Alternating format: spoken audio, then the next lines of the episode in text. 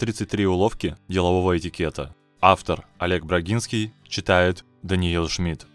Когда заходит речь о манерах, вспоминают правила поведения за столом, а ведь галантность кавалеров позволяет дамам экономить на румянах. Гендерные офисные приличия – прекрасная возможность распахнуть двери перспективной карьере или захлопнуть их перед дремучим невеждой. Без лишних слов приступим к делу. Рассмотрим азы этикета, превозносящие изящность и подчеркивающие силу. Первое. Пол. На работе нет мужчин и женщин. Есть статусные различия и повышенная предусмотрительность. Второе. Встреча. При первом контакте с дамой джентльмен обязан поднять ей настроение приветливостью или уместным комплиментом. Третье. Представление. При первой встрече имя незнакомца сообщает женщине, рекомендуя дам знакомит старшую с младшей. Четвертое. Приветствие. Здороваться первым – не унижение, а признак воспитанности. Не обижайтесь, если вас не заметили. Исходите из того, что человек погружен в мысли о работе. Не следует окликать, одергивать и дуться. Пятое. Рукопожатие. При встрече равных или будущей хозяйкой женщина подает руку первой. Мужчина обязан ее не сильно пожать. Даме не следует первой протягивать руку старшему по возрасту или званию. Шестое. Супруги. Представление коллеги своей половинки должно содержать имя, отчество и фразу описания ответственности в бытовых терминах. Вести рабочие беседы при жене или муже недопустимо. Можно лишь обозначить тему и предложить время предстоящего разговора. Седьмое. Обращение. Избегайте половозрастных обращений, даже по отношению к младшим и обслуживающему персоналу. Используйте формат имя, отчество. Принятая в компании краткая форма по имени на гостей не распространяется. Восьмое. Прикосновение. В деловой среде недопустимо поправлять элементы одежды или прикасаться к человеку противоположного пола. Девятое. Общение. Если в помещении есть хотя бы один человек противоположного пола, следует непременно обращаться к дамам и господам, именно в указанной последовательности вне зависимости от численности миноритариев. Десятое. Остроумие.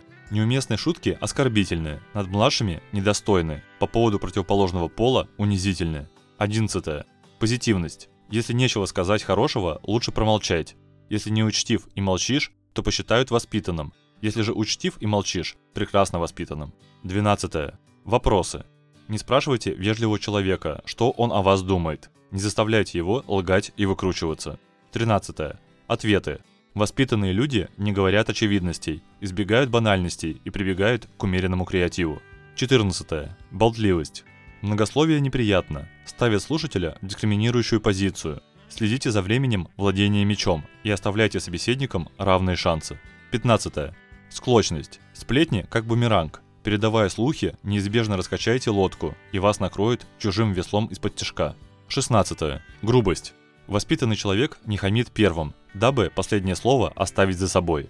Сдерживайтесь сколько сможете, а переступив черту, извиняйтесь немедленно. Не давайте кровоточить ранее уязвленного самолюбия. 17. Реплики. Услышав высказывание в свой адрес, не принимайте его всерьез. Вероятно, общались не с вами, а должностью, которую занимаете. 18. Стабильность. За хорошими манерами нередко скрывается стервозность, поэтому избегайте острых углов, Придерживайтесь принципа постоянства и предсказуемости поведения. 19. Лексика. В присутствии лиц противоположного пола не начинают тем, которые не должны слышать дети. Предисловие «Дамы, закройте, пожалуйста, уши» считается низкопробным и вульгарным. 20. Эгоизм. Выполнение рабочих обязанностей превыше всего. Не мешайте другим делать то же самое.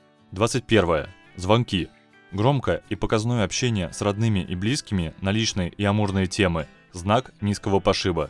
Шепчите, ждите перерыва или уединяйтесь, если есть мобильный телефон.